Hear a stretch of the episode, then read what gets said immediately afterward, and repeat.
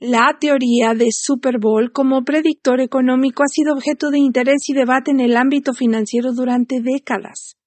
Surgió más o menos en la década de los setentas, cuando Leonard Copet, un reconocido analista deportivo y financiero, propuso la idea de que los resultados del Super Bowl podrían estar relacionados con el desempeño del mercado de valores.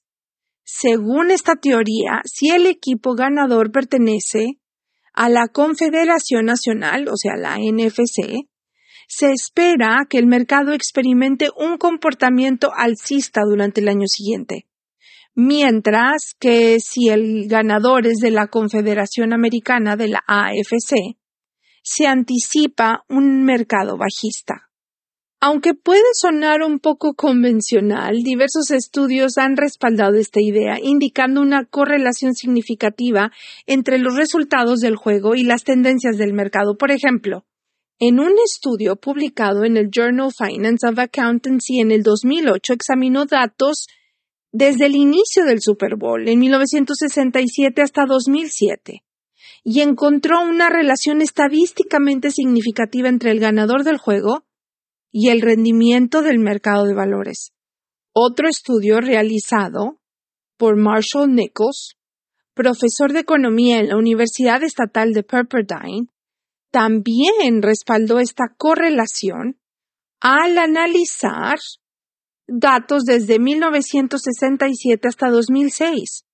Además, según un análisis realizado por USA Today en el 2020, la teoría había acertado en aproximadamente el 77% de los casos a lo largo de la historia del Super Bowl.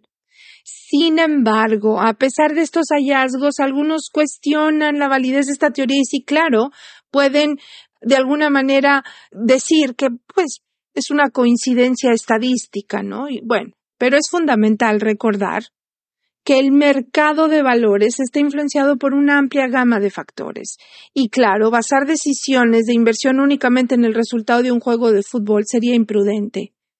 Que la teoría del Super Bowl ofrece una perspectiva interesante, los inversionistas deberían analizar exhaustivamente y considerar una variedad de indicadores económicos y financieros antes de tomar decisiones importantes. Además, vale la pena señalar que el Super Bowl de este año, San Francisco, es de la NFC, mientras que el equipo ganador, los Kansas City, es de la AFC.